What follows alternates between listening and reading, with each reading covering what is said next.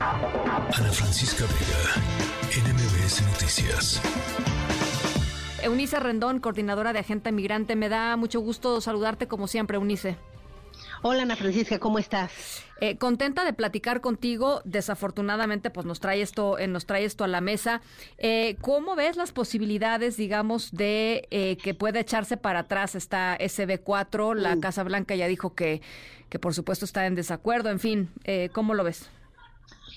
Mire, yo creo que efectivamente va a terminar por echarse para atrás esta ley SB4, pero pues es importante el contexto. Como tú bien dices, Greg Abbott ha sido el artífice de un montón de políticas antimigrantes, de mandar migrantes en autobuses a Washington eh, y a Nueva York, también de poner unas boyas en la frontera, también de generar esta estrategia de estrella del desierto con un montón de políticas antimigrantes, de poner a personas voluntarias racistas en la frontera también como una policía comunitaria en fin, ha hecho un montón de medidas antimigrantes y sobre todo creo que hace un uso político constante de las personas en movilidad. Incluso, hay que decirlo, esta ley ni siquiera la tenía que firmar, es decir, fue aprobada por ambas cámaras en el estado de Texas en noviembre y él decide simbólicamente firmarla el lunes 18 de diciembre, el Día Internacional de las y los Migrantes. Entonces creo que lo hace como una burla también, ¿no? Para usar este esto como un elemento político, pero bueno, hay que recordar que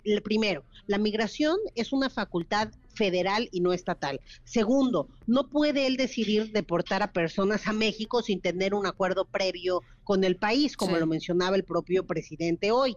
Eh, y tercer punto, pues se puede aplicar un perfil racial por lo que tú mencionabas, es decir, sospechoso, pues puede ser el que sea, y, justo de lo que se habla es que la principal sospecha va a ser el físico de las personas, y eso puede generar claro, color de la el perfil racial y eso eso puede generar pues un problema muy importante y otra de las medidas que toma esta ley es también castigar a las personas que transporten a migrantes indocumentados. Entonces no solo daña al migrante, sino a su familia, a sus amigos, a todos. Entonces puede generar mucho miedo, mucha afectación a la salud mental, mucho estrés también, como ha pasado en otros lugares. Y simplemente como antecedente hay que recordar el caso de Arizona, en donde la ley igual SB 1070 que tenía medidas similares echó para atrás. Después de un proceso largo en los tribunales, el Supremo, la Suprema Corte de Justicia por allá, pues decidió que justo la migración no era un tema que le tocaba al Estado. Así ha pasado con otros temas también últimamente. Hay que recordar la decisión de la Suprema Corte de Justicia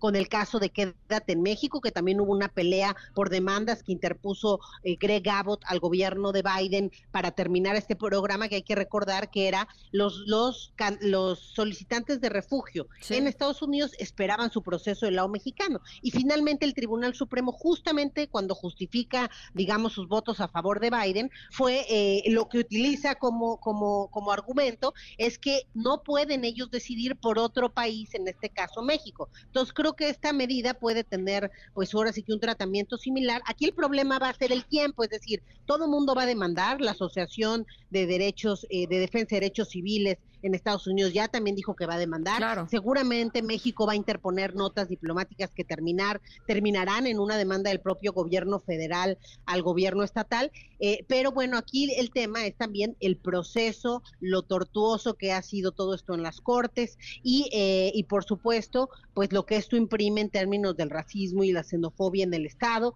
Y bueno, otra vez, de cara al, 2024, qué lástima que este tipo de discursos pues tengan cabida y tengan éxito. Este, y, desafortunadamente ha tenido éxito el discurso de, y así, y va a, ver, eh, eh, vienen las elecciones en noviembre del 2024, eh, eh, vienen, digamos, un aceleramiento o un, pues sí, un incremento, digamos, de, en, en, en el uso de la, del fenómeno migratorio como parte de la agenda, pues, interna de los Estados Unidos. Y para todos estos personajes, pues, es un fácil botín político, Eunice, esa es la verdad. Efectivamente, creo que eso ha sido el tema con los migrantes. Hoy la candidatura al Partido Republicano, pues pareciera que es una contienda por ser el más racista, ¿no? Entre uno y otro dice una cosa peor y no nos damos cuenta, o bueno, se dan cuenta, pero creo que no lo quieren decir, que finalmente hay un montón de familias binacionales, que la migración ha aportado también a Estados Unidos muchas cuestiones, no solo a nivel económico, sino social y cultural, en fin. Pero bueno, este tipo de medidas y de leyes, pues sí generan un estrés, es, este, yo escuchaba entrevistas y testimonios de las personas, pues que sí están muy preocupadas por lo que puede suceder, porque a lo mejor la, una hija decía, yo soy ya estadounidense, pero mis papás no, yo los llevo, y también ella puede ser hoy castigada. Entonces, bueno, sí genera un problema social importante. Repito, creo que esto va a terminar por echarse para atrás cuando vaya siguiendo su proceso en los tribunales, pero desafortunadamente eso todavía va a tardar un poco. Bueno, pues estaremos eh, acompañando este y otros procesos. Eh, yo te agradezco como siempre, Unice, que nos ayudes a entender todo lo que sucede en, temas migratorios. Gracias, gracias, Eunice. Muchas gracias a ti, Ana Francisca. Ana Francisca Vega, NMBS Noticias.